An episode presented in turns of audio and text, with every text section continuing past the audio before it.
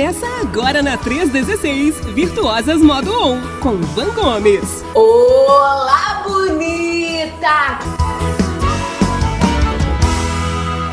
Bom dia, amiga, tudo bem? Bom dia, pastor Welber, segundou! E rapaz, olha esse assunto de construir, já rolou tanto direct para mim lá no Virtuosas Modo On é isso mesmo? A gente que constrói? E onde entra Deus nessa história? E é a gente que vai construir um novo ano? Quer dizer que o, o ano novo depende da gente? É, ih, já rolou tanto direct, pastor Elber, nem te conto. E aí, filho, precisei convidar a galera para vir para cá hoje para ouvir que eu vou explicar Sim, é. A construção de um novo ano está nas nossas mãos, sim. Não é ano novo, não é o ano seguinte, mas é um, um ano com novidades, um ano com coisas novas. E é sobre isso que a gente vai conversar. Na verdade, não é só hoje. Já deixa aqui o spoiler. Nós vamos falar sobre essa construção hoje e também nos próximos dois programas até o final do ano, para você entrar em 2023 no próximo ano com novidades, fazendo diferente, porque talvez sejam justamente essas estratégias que estão faltando para a coisa ser nova realmente, né? Porque na verdade o texto bíblico diz que Deus é aquele que faz novas todas as coisas até o ano seguinte. Muito bem, são 10 horas e 13 minutos em Brasília, 10 e 13 na nossa capital. Então, olha só, aí a Van já adiantou né, o que, que vai estar acontecendo uh, dentro aqui do nosso Virtuosas Modo On. Então, Van, e hoje? Como é que vai? Hoje já vamos começar esse negócio aí ou só o ano que vem, Mel? Não, vamos começar agora. Por quê? Eita. Porque é justamente isso que a gente vai falar. É fundamental um planejamento, é fundamental nós entendermos as estratégias, é fundamental a gente ter é, essa clareza. E a Bíblia, ela já traz tudo isso para a gente. O grande lance é que às vezes a gente pega na Bíblia, nós estudamos a palavra, na verdade a gente nem estuda, na verdade a gente lê, sabe? A gente contextualiza, a gente propaga, mas tem um segredinho aí que às vezes passa batido justamente na vida da gente, que são a, que é a prática. Construir um novo ano, da onde eu tirei isso? Primeira coisa que eu preciso lembrar é que o texto bíblico traz tudo o que nós temos que aplicar. Que aqui a Bíblia fala a respeito de construção. Primeiro, eu preciso pensar em construção. Peraí, eu posso construir? Sou eu quem vou construir ou é Deus quem vai construir? E quando eu escrevi construir na concordância bíblica e mulher, o que, que apareceu para mim? A mulher sábia constrói a sua casa. Oh, peraí, peraí, peraí. Se a mulher sábia que constrói a sua casa, significa que eu, quando me vejo, quando me posiciono, quando me torno uma mulher sábia, eu consigo construir. Ou seja, Deus colocou na minha mão a capacidade de construir, de criar, sim, ele me deu isso, essa capacidade, ou seja, botar a mão na massa, fazer a coisa acontecer, está na minha mão, como também no mesmo texto diz que a mulher insensata, aquela que faz tolices com a própria mão que bota na massa, ela pode destruir, ela pode impedir, ela pode aniquilar, pode acabar. Então, olha, o que que qual é o conceito disso tudo? O ano que nós vivemos, ele foi construído pela gente. Ele não foi idealizado por nós mas ele foi construído por nós. E quando nós somos sábias, nós fazemos aquela. Nós criamos, nós construímos, nós estruturamos. Agora, quando a gente não se posiciona com sabedoria, e volto a frisar aqui que eu já falei em outros anos, em outros anos, não em outros episódios, que sabedoria não é a mesma coisa que inteligência, né?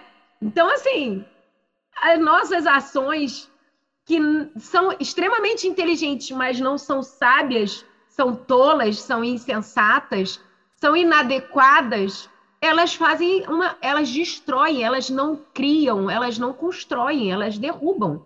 Então eu quero destacar aqui nesses próximos quadros, né, hoje e mais nas próximas semanas, que existem na Bíblia, na Bíblia estratégias para a gente aplicar, para que nós venhamos a construir, ou seja, estratégias que vão despertar sabedoria, não é apenas intelectualmente, mas sim de maneira estratégica, para que nós venhamos a construir um novo ano. Um ano com coisas diferentes, com resultados diferentes, com conquistas diferentes. Um ano que aquilo que a gente olha e fale foi a boa mão do Senhor que fez isso. Aí, eu fiz? Eu faço muitas perguntas nas redes sociais antes de trazer o conteúdo aqui, até porque, né, o que falta para mim nem sempre vai ser o que está faltando para muitas meninas. Tem meninas que estão precisando de outras estratégias, tem meninas que precisam. As demandas, nossas demandas são diferentes. Aí, eu perguntei para as meninas assim: olha, vou até ler aqui, ó. Eu pergunto para elas assim: vocês fazem planos para aquilo que vão que vocês querem fazer? Planos para construir? Aí algumas falaram sim, e eu alcanço todas as metas. Outras falam sim, mas eu não bati nenhuma. Aí outras falaram e olha, nem faço plano. Será que esse é o problema? Aí eu falei assim, para você que faz planos, né? Que cria uma estratégia. Qual é a estratégia? Aí, pastor Elber, surgiu um grilinho. Cri, cri, cri, cri. Não souberam me dizer. Elas me falaram, sim, eu tenho estratégia. Quando eu pedi cinco, me dá cinco estratégias para você alcançar esse objetivo aí que, que você tem na sua mente. Elas não souberam me dizer a estratégia. Sabe por quê? Porque o que falta é justamente executar, saber o que fazer. Elas sabem aonde tem que chegar, mas o que fazer para chegar lá, não param para pensar.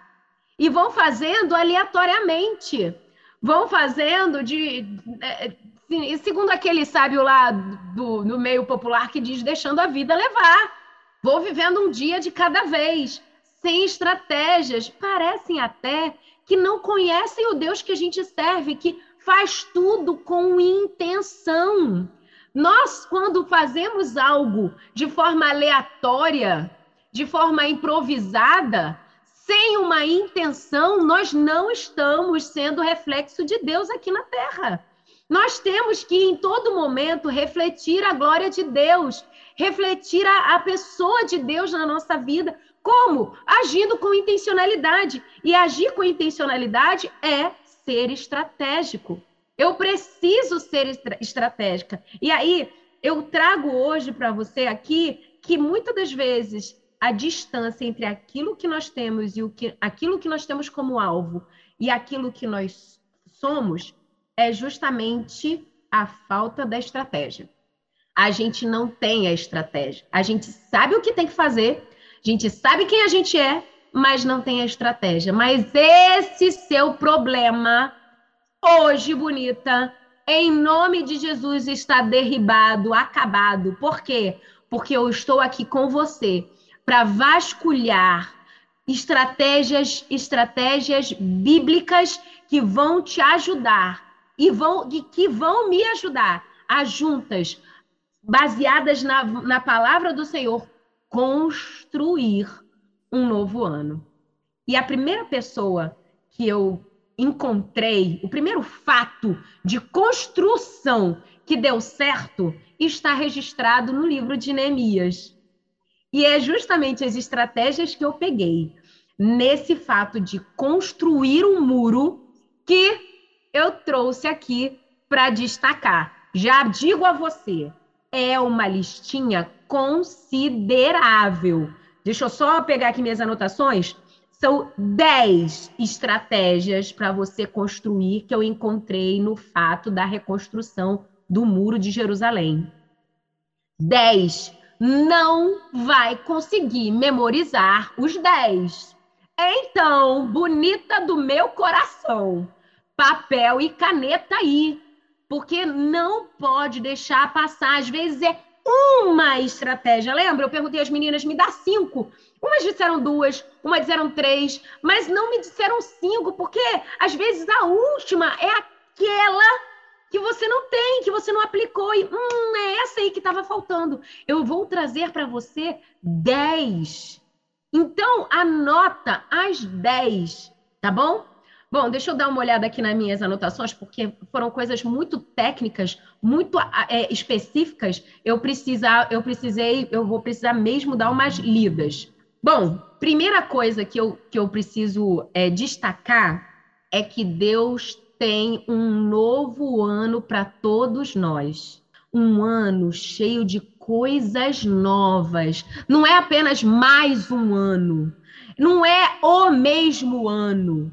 É um ano com coisas novas. Mas talvez você não esteja vivendo anos com novidades. Por quê? Porque você não está tendo visão, não está, não está alcançando essas estratégias. Você pode ter tido noção delas, você pode ter passado por elas, mas não aplicou. E a aplicabilidade é fundamental para que algo se. para a gente ter um resultado. O que, que diz em Apocalipse 21, verso 5?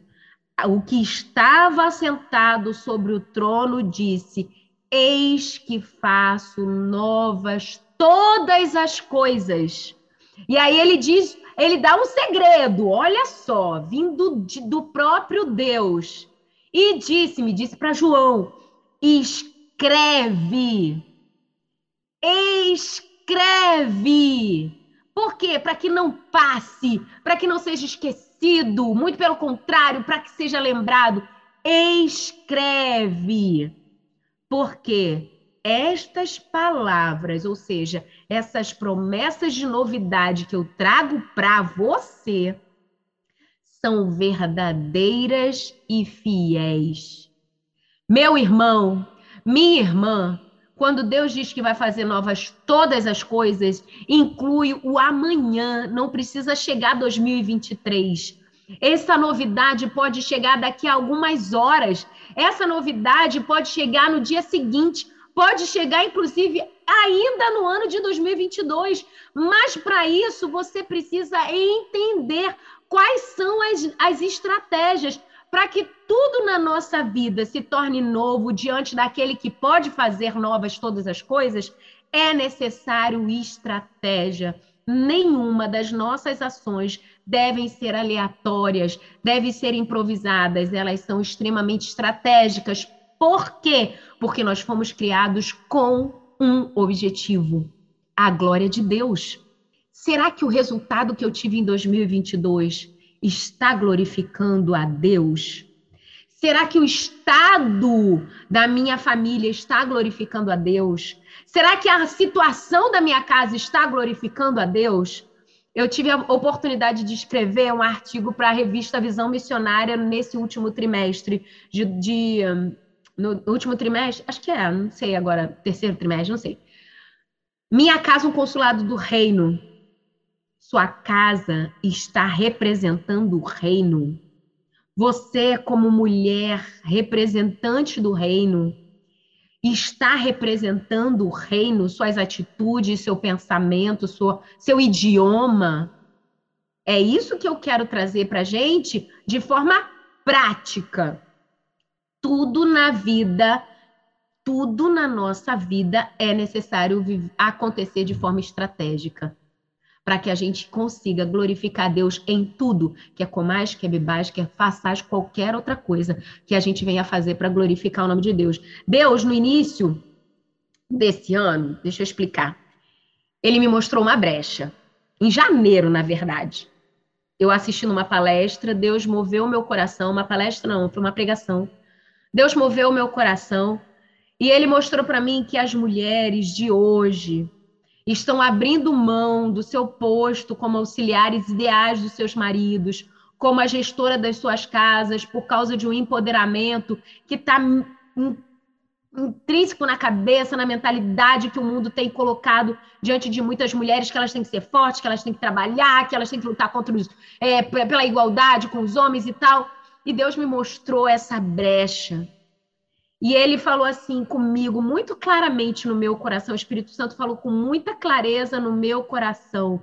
Essa, esse pensamento está destruindo a estratégia, o propósito que Deus criou para as mulheres. E isso afeta famílias, afeta a sociedade e impede a glória de Deus de ser revelada aqui então Deus me chamou e falou: Vanessa, você tem uma missão. Resgatar as mulheres para o plano que eu sonhei para elas, que eu idealizei para elas um plano de construir, um plano para que elas sejam aquilo que eu sonhei para elas, que eu declarei sobre elas, auxiliares ideais. Não são auxiliares desencaixadas numa estrutura, mas aquelas que se encaixam justo naquilo que está faltando, para que elas consigam ativar as virtudes que eu já capacitei elas para ter. Eu já entreguei na mão delas para ter. Então, quando Deus me chamou para isso, ele me mostrou o que que eu já te dei. Uma das coisas que eu mais recebia de elogios era: nossa, como você fala bem, nossa, como você é, é, é, didática. Você, quando explica, a gente consegue entender, a gente consegue se conectar, você se comunica bem. Falei: opa, comunicação está na minha mão. O que eu tenho hoje, isso janeiro, presta atenção, janeiro. O que, que eu tenho hoje? O que eu tenho hoje de comunicação são as redes sociais. E então criei o perfil no Instagram, virtuosas.modoon. Numa conversa sem intenção nenhuma. Inclusive, foi na Assembleia da, da, da União Feminina Batista do Brasil, aqui no Espírito Santo, lá em Vitória. Sentado do meu lado entre eu e o pastor Fernando Brandão estava o pastor Fabrício. E lá ele chegou para mim e falou assim: Você ficou sabendo que nós temos uma rádio? Eu falei assim: Não. E ele me mostrou todo aquele mundo que estava acontecendo. E eu falei assim: Nossa. E ele foi me mostrando o conteúdo, me mostrou o aplicativo, numa conversa totalmente sem intenção. E ele chegou para mim, aí eu olhando aquilo tudo, falei: Pastor Fabrício não estou vendo conteúdo prático para mulheres cristãs aí. Vocês têm? E a fala do pastor Fabrício, quem conhece o pastor Fabrício Freitas sabe que ele vai responder o quê? Minha irmã, vamos sonhar. Não é assim que ele fala? Ele fala, irmã, vamos sonhar? E eu falei, vamos, vamos. Passado algum tempo, recebo uma mensagem no meu WhatsApp. Minha irmã, vamos sonhar? E então foi feito toda uma, uma, uma estrutura, foi pensado no horário, pensado no espaço, pensado na, na necessidade. E em março, nós chegamos aqui na Rede 316. Lembra? Hum, sou boa de comunicação. Aí, Deus me deu uma outra porta dentro da estratégia que ele tinha para o alvo, resgatar as mulheres para aquilo que ela foi chamada. Então, veio aqui a Rede 316. Numa dessas apresentações, num desses programas que a gente fez aqui, uma pessoa estratégica Deus colocou para assistir. E, ó, foi tão estratégica, por quê? Porque o programa acontece às 10 horas e aonde ela está acontece uma hora antes, ou seja, às nove horas, porque ela está no outro fuso horário. Deus me apresenta Carla Juliana. Sabe quem é? Aham, uhum, Carla Juliana da MCM. E ela fala assim: Van, você pode trazer um conteúdo para a nossa revista Visão Missionária? E eu falei assim: escrever? Irmã, pede para eu falar, mas escrever e ela falou assim: seja forte e corajosa. Obedecer o chamado de Deus, minha irmã.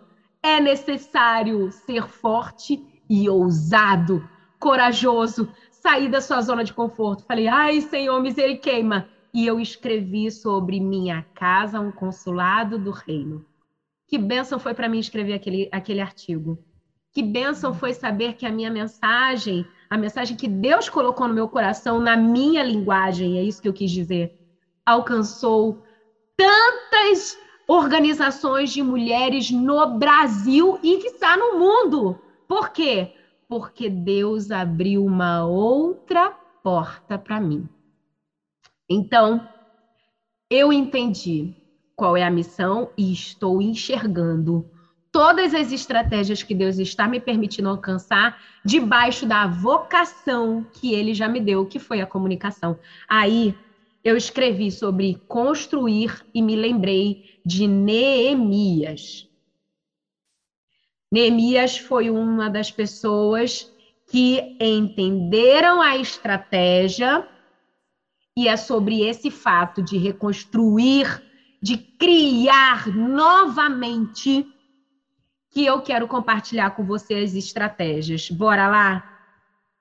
Veja, pedi ao Senhor, Senhor, eu quero ajudar as mulheres a entenderem que a responsabilidade da construção um novo ano está nas mãos delas e de tantos homens também que nos ouvem lá na Rede 316. Me mostra qual é a, a, a ideia, da onde eu vou ser mais didática, da onde eu vou ser mais clara. E Deus me deu três fatos a respeito de construir de forma eficiente. Eu vou compartilhar com você ao longo desse ano, de, desse mês de dezembro, e hoje começo com a construção do, do, dos muros de Jerusalém. Vou pedir para você abrir a sua Bíblia no livro de Neemias. Por quê? Porque é na palavra de Deus que está a estratégia. Deus já tem a rota, Deus tem um objetivo específico para você e a rota já está traçada. Basta você meditar. Quando Josué foi chamado por Deus, Deus falou assim: ó, seja forte e corajoso para obedecer tudo o que eu tenho mandado. E olha, o segredo é Fale o que está no livro desta lei e medita nele. Não é leia ele de dia e de noite, é meditar. O que, que é meditar? É estudar, é visualizar o que está escrito, matutar, calcular. Interessante que existem pessoas aí no mundo que fazem esse exercício mental da meditação. Uma vez eu fui tentar experimentar isso, tá? E não é nada a ver com outros tipos de religião, não é, não é sobre isso. Eu falei, como é que deve ser esse negócio de meditar? Eu fui ouvir, né? Todas as coisas me são permitidas. Não sei se convém para mim, mas eu fui tentar. E aí eu tentei esse negócio de meditação não interferir no meu físico, a minha fé não seria abalada por conta disso, então eu falei, vou experimentar. Gente, para mim que difícil é meditar.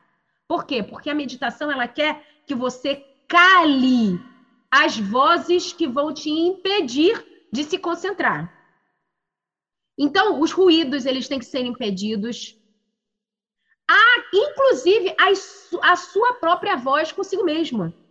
Nossa, isso para mim é muito difícil. Mas entendo que quando Deus pede para Josué para que ele medite na palavra de dia e de noite, ele está querendo dizer para Josué, e eu trago isso para mim: medita na palavra, cale todas as outras. Ouça só o que a palavra diz e você vai ser bem sucedido. Estarei com você. Estou falando o tempo todo, mas seja forte e corajoso para obedecer. Não é qualquer um que vai obedecer. Mas isso a gente vai falar outro dia. Então, meu irmão, as estratégias bonitas do meu coração já estão aqui. Mas talvez você esteja lendo a palavra de dia e de noite e não está meditando, não está conseguindo visualizar. Mas hoje eu estou aqui para destacar e, quem sabe, até te ajudar a ver aquilo que Deus já, já, estrategi, já estipulou, estratégia, ah, sei lá, para que você consiga ok? Então, abrindo sua Bíblia aí no livro de Neemias, no capítulo 2, onde já está no fato, então veja, Jerusalém foi destruída, os muros, né? Então, Jerusalém está vulnerável. E Neemias, um daqueles que foi, resgat... foi levado para é, como, como escravo, ele era o copeiro do rei Ataxerxes, e aí ele estava lá, quem, quem ele era? Um cara de confiança, porque na verdade ele tomava o vinho antes do rei tomar para proteção do rei. Então ele tinha contato direto com o rei. E quando ele chega até o rei, ele chega com semblante abatido, destruído. E o rei fala para ele assim: Você está diferente. Veja, ele já era escravo antes. Por que, que nesse dia específico o rei percebe Neemias diferente? Sabe por quê? Porque quando Deus traz algo, uma necessidade no nosso coração, ele coloca junto uma inquietude que a gente não consegue ignorar. Neemias já era escravo, mas a Bíblia fala no capítulo, do, no capítulo 1 que, olha só o que está escrito aqui no capítulo 1, no mesmo mês do vigésimo, né, quando eles saíram da cidade e foram levados, quando eu ouvi essas coisas, ouviu que o muro de Jerusalém tinha sido derrubado e as suas portas foram destruídas pelo fogo, Neemias fala no verso 4, capítulo 1, verso 4. Quando eu ouvi essas coisas, sentei-me e chorei e pensei lament... e passei dias lamentando, jejuando e orando a Deus do céu. Quer dizer, essa notícia gerou um buraco em mim me mostrou uma necessidade, e aí eu fui e me derramei aos pés do Senhor. Então, veja, essa inquietude alcançou o coração de Neemias. E aí começam as estratégias. No capítulo 2, no verso 1, começa, eu não vou ler o texto para você, para você ir lendo depois e fazendo as suas anotações, mas olha o que diz. No capítulo 2, no verso 1, diz que Neemias orou antes de ir até a presença do rei, antes de ir apresentar as suas causas ao rei. Olha o que diz o verso 4, Neemias 2, verso 4. E o rei me disse: O que você gostaria de pedir? Neemias precisava de autorização. E às vezes a gente quer fazer as coisas sem pedir a autorização. Às vezes a autorização é da sua família. Às vezes a autorização é do governo para você poder construir uma, um novo andar na sua casa. Né? Precisa de um alvará da prefeitura, precisa de uma autorização. Neemias orou antes de conquistar as autorizações. E às vezes a gente está indo sem pedir a autorização. Vai dar ruim. Você quer construir uma coisa? Ore e peça autorizações. Neemias chega para o rei e fala. Aí, olha bem, verso 4. Então orei ao Deus do céu e então pedi autorização. Respondi o rei. Então, primeiro passo, Neemias 2, verso 4. Ore e peça autorizações. Não faça sem autorizações. Ok? Segunda estratégia que eu percebo em Neemias ele tinha clareza do que tinha que fazer. Olha o que está escrito no verso 5. Em, responde o rei: Se for do seu agrado, se você me autorizar, é, então é, deixe-me ir à cidade onde os meus pais estão enterrados, ou seja, da onde eu saí, em Judá, para que eu possa reconstruir. Neemias não foi lá para ver o que precisa fazer. Ele foi lá já certo do que ia fazer. Era ele que ia fazer, ia levantar financeiramente a cidade? Não, não. Vai ter uma outra pessoa que Deus vai levantar para isso. A minha função na construção aqui na, do, de, de fazer nova essa situação é reconstruir o muro. Eu tenho que ter clareza do que tenho que fazer. Neemias tinha. Reconstruir. O que é necessário fazer agora? Agora, primordialmente, reconstruir. Por quê? Reconstruir o muro. Para poder trazer proteção. Para a gente não ser roubado. Aquilo que a gente conquistar, aquilo que a gente construir, não ser levado pelo ladrão. Então, ele sabia a prioridade e sabia o que ele tinha que fazer. Primeiro passo, ele tinha clareza do que tinha que fazer. Minha função, primeira coisa que eu tenho que fazer é reconstruir. E aí o rei vai e pergunta para ele: quanto tempo você levará para fazer isso? Ou seja, vai e volta. Neemias tinha prazo. O rei deu um prazo para esse projeto. Projetos precisam de prazos. E prazo é começo, meio e fim. Às vezes as coisas não são criadas na sua vida, às vezes as coisas não estão acontecendo porque você não está dando prazos. Você fala assim: ah, eu, olha, eu preciso emagrecer. Quanto? Não, porque eu preciso concluir essa graduação. Quando? Dê prazos. E aí a estratégia que eu tiro aqui da fala desse rei é: quanto tempo você precisa? Percebe que essa estratégia não veio de Neemias? Essa estratégia veio do rei?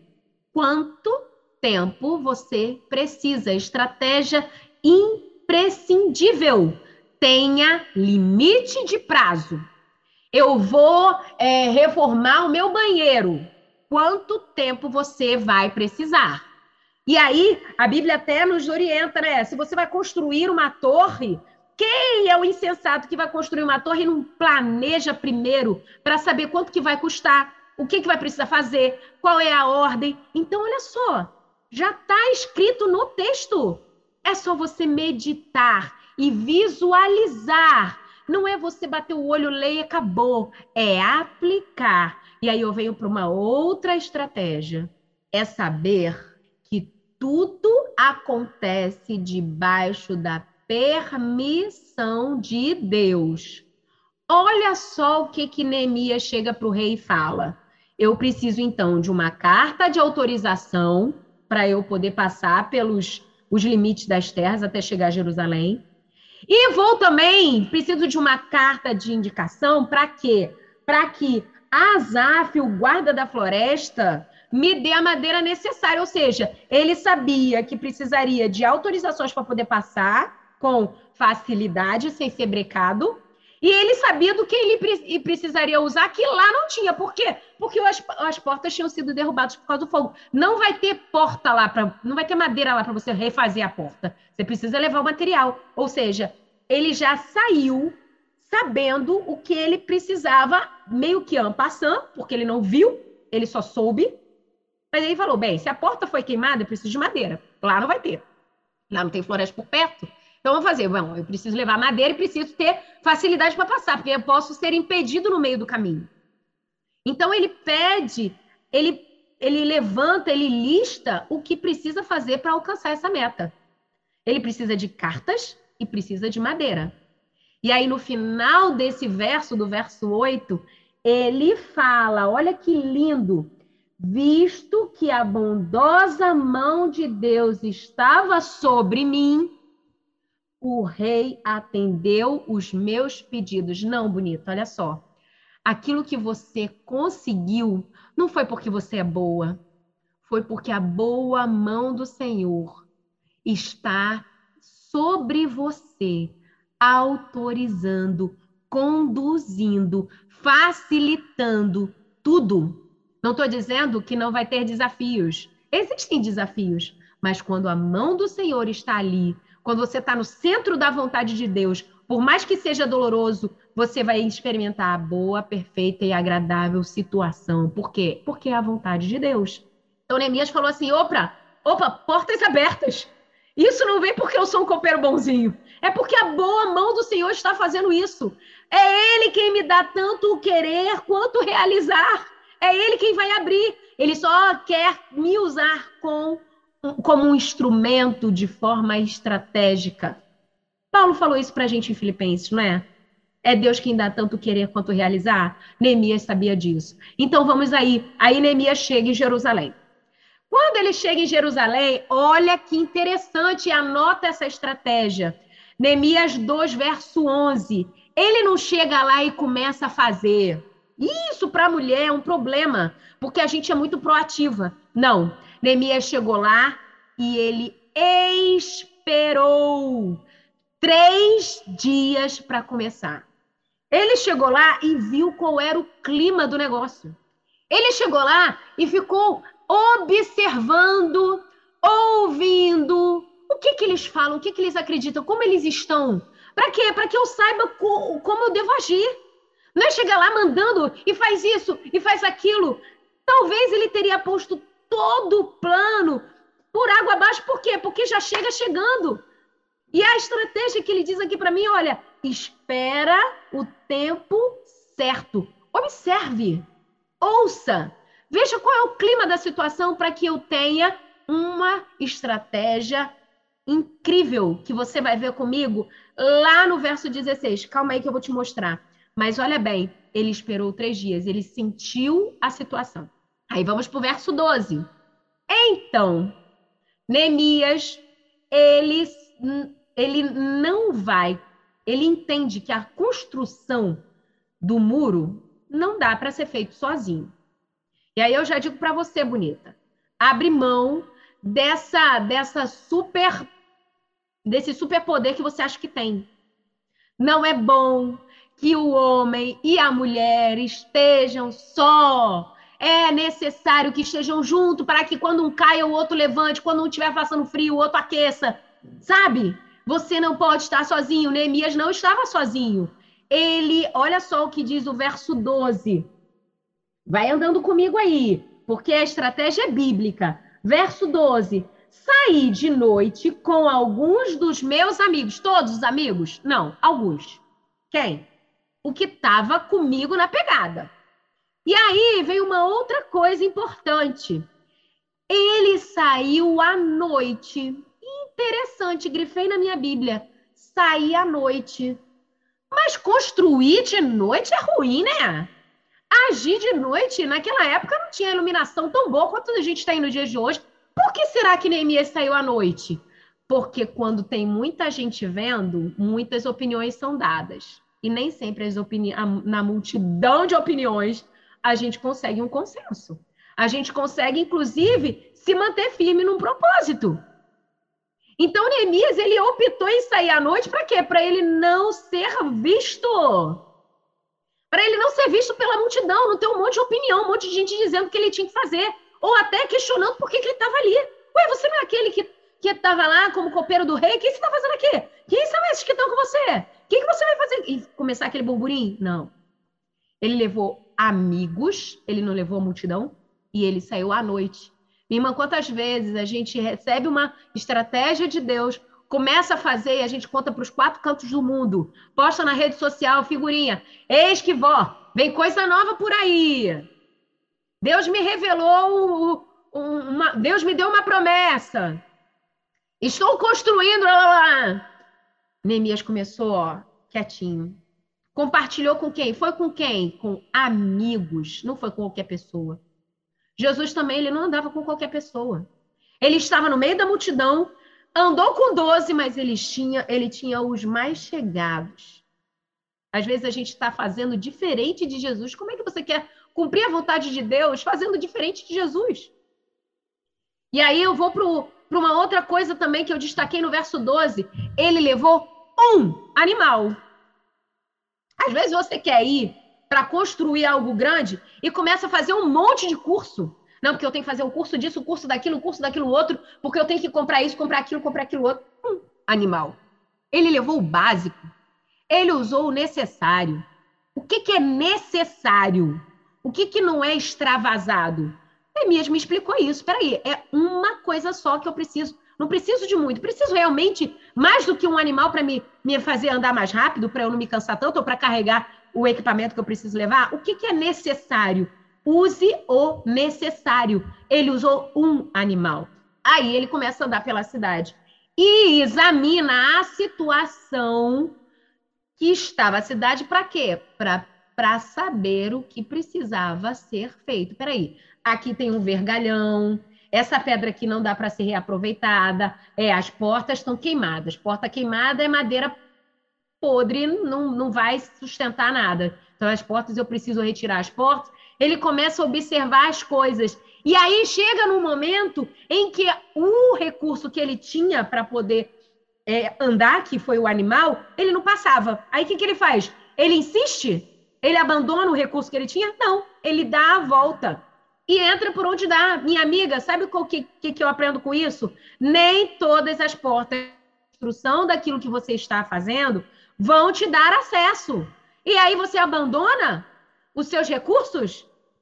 Você insiste abandonando seus recursos? Não. Ele me ensinou o quê? Segura o básico que você tem, dá a volta, tenta outro plano, outro plano, outra porta dentro do objetivo. Então, ele dá a volta e entra por outra porta. E continua o trajeto, continua o que ele estava fazendo. E aí, no verso 16, me chama a atenção algo que foi fundamental, que eu acho que é o, o fechamento dessas estratégias de hoje. Olha o que acontece. Então, verso 16, olha o que diz, eu vou ler aqui para você.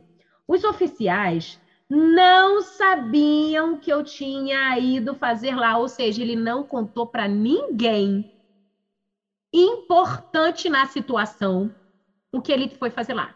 Ele chegou, esperou, observou, ele não contou para ninguém. Pois então, eu não tinha, até então, eu não tinha dito nada aos judeus, nem aos sacerdotes, nem aos nobres, nem aos oficiais e aos outros. Quem são essas pessoas? Aqueles que iriam realizar a obra. Você tem que ter uma equipe mas você tem que falar com essa equipe no momento certo. Até então, olha só, quanta coisa aconteceu. Até então ele ficou de bico fechado. E tem gente que fala um monte de coisa para todo mundo achando que vai ter engajamento. E não vai, não é assim. A estratégia não é essa. É bico fechado. E aí Neemias vai e fica de bico fechado. E aí então ele fala: "Vejam a situação terrível em que estamos." Ele estava morando em Jerusalém? Não mas ele era de lá. Ele se colocou junto deles. Qual é a situação? Ele trouxe à vista, ele clareou. Ele, porque às vezes as pessoas que estão no olho do furacão não percebem o que está acontecendo, ou não veem a saída. É necessário vir alguém de fora para mostrar essa situação. E aí Neemias chega para eles e fala: Olha como nós estamos. E aí ele mostra tudo o que aconteceu. E as pessoas respondem para ele. Então, eu lhes disse: vejam a situação terrível que nós estamos, e também contei como Deus tinha sido bondoso. Ou seja, olha só, Deus já me deu toda a estratégia, Deus já colocou no meu coração, Deus já me deu como a gente vai fazer. É assim, assim, assim, assim. E olha, no final do verso 18, e eles responderam: sim, mãos à obra. Vamos começar a reconstrução. Ele falou: você vai começar a reconstrução. Vamos começar a reconstrução. E se encheram de coragem e para a realização desse bom projeto, um projeto de sucesso. Anotou tudo? Porque eu anotei. Eu anotei. A Bíblia já tem a estratégia bonita. É Deus quem opera na gente, tanto o querer quanto o realizar, mas você tem que estar disponível. Você tem que ouvir. A cada passo ele vai te dar a estratégia. A gente não pode perder mão disso. Eu espero muito que você consiga entender a praticidade de todo toda essa lista que eu estou compartilhando com você que eu descobri na reconstrução do Muro de Jerusalém. E que hoje você consiga aplicar. Porque aprender não é só ter acesso às informações, é aprender. Fez sentido.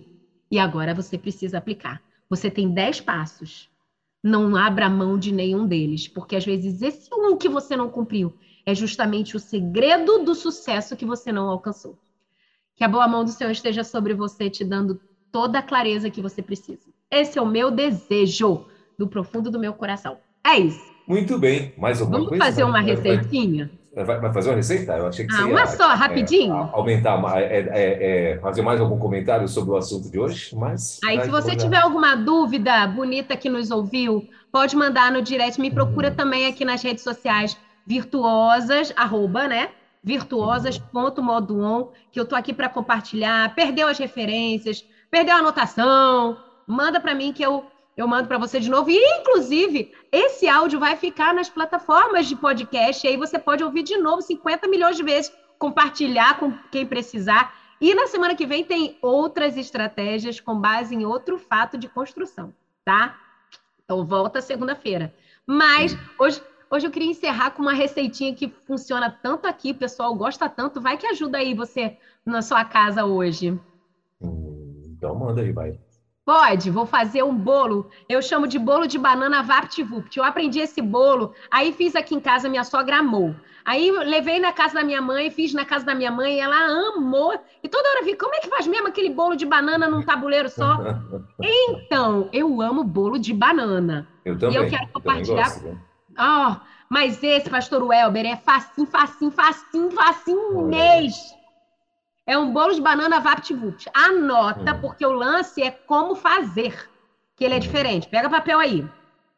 Bora lá. Hum. Você vai separar aí três xícaras de farinha de trigo.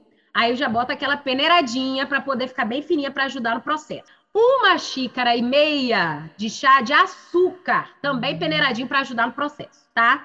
Então, três xícaras de farinha, uma e meia de açúcar, uma colher de sopa de fermento, ok? Canela em pó, na quantidade que você achar necessária, eu boto uma colherzinha, uma colher de sopa também nessa, nesse montante. Você vai precisar de dois ovos, seis bananas, 300 Qual banana? Qual banana? Então, eu gosto de usar banana, a banana prata. Não, não usa nanica, não. Eu boto a prata porque é que eu tenho sempre em casa para as crianças comer. Aí, quando vai estragando, aí é ela que eu uso, entendeu? É a que eu, é. eu, eu, eu, eu, gosto, eu nunca fiz bolo com banana prata, sempre com nanica. Eu, essa... eu uso ela porque é a que eu tenho, mas pode fazer com a banana nanica. Mas tem, não pode ser a banana da terra, por exemplo, que ela vai ficar muito seca. Ah, não. É, é. Tá bom? É, só você pensar nisso. Mas aí eu pego a banana que está quase estragando ela que vai, entendeu? Aí, beleza. Aí Seis pode bananas. ser a nanica também. A nanica também funciona. Seis bananas, presta atenção. Aí você pega as bananas, 300 ml de leite e três colheres de manteiga derretida, uma colher de sopa. Três colheres de manteiga derretida. Agora que é o lance. Preste hum. atenção para não fazer errado. Você vai pegar todos os secos e vai misturar junto a farinha, o fermento, o açúcar e as três colheres de manteiga derretida. Mistura tudo isso numa vasilha, aí vai fazer um farelo umedecido. Hum. Você vai pegar numa forma untada e vai cobrir o fundo com a metade dessa quantia. Com a metade dela, você vai cobrir o fundo do tabuleiro. Aí você vai pegar as bananas, guarda a outra metade. Aí vai pegar as bananas, vai cortar em rodelinha vai cobrir esse fundo do tabuleiro, o, o fundo que você criou de farelo, você bota as bananinhas em cima. E cobre essa banana em rodelas com a outra metade. Ou seja, farelo, uma camada de banana e outra camada de farelo. Entendeu? Uhum. Nessa vasilha que você fez os farelos, misturou os farelos, você vai pegar e vai botar os, os dois ovos e o leite. E vai misturar, fazer o líquido. Vai misturar os líquidos, exceto a manteiga que você já botou lá. Misturou os líquidos. E vai jogar o líquido em cima dessas três camadas, por cima mesmo, tá bom? Não é aquele bolo batido com tudo junto. É jogar só os líquidos por cima. Com um garfinho, você vai abrindo umas frestas assim para esse líquido ir descendo. Uhum. Acabou. Bota no forno pré-aquecido a 180 graus. 30, 40 minutos, dependendo do, da potência do seu forno. E vá lá.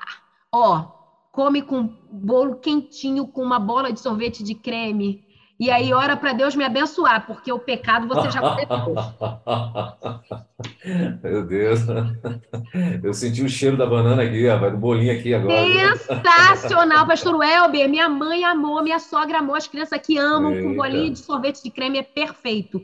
Faz aí, Pronto. depois me conta. Pronto, então, ó, essa receita também você vai vai estar tá aí nas, nas nossas plataformas, no YouTube também, quando daqui a pouquinho esse, esse bate-papo aqui da Van vai estar lá no YouTube também, né, no Virtuosas Modo On, e no nosso site da Rede 316, né? Isso tudo vai estar lá, tá bom? Van, obrigado, querida. Então, eu que agradeço. É muito bom ter você aqui mais uma vez, né? Para você que, como ela falou, tem alguma dúvida, você pode mandar aqui para a gente, a gente vai estar enviando para ela, a gente vai estar enviando para a Van né, se ficou alguma dúvida, se você quer saber de mais alguma coisa a respeito do que foi ministrado hoje aí, através aqui do nosso Virtuosas Modo On. E aí você manda para a gente, a gente vai estar encaminhando para minha amiga Van Gomes. Querida, obrigado, Deus te abençoe, ótima semana e até segunda, permitindo Deus, né? vai dar, é, é, vai continuar, né, com o, o as estratégias. Nós temos estratégias para essa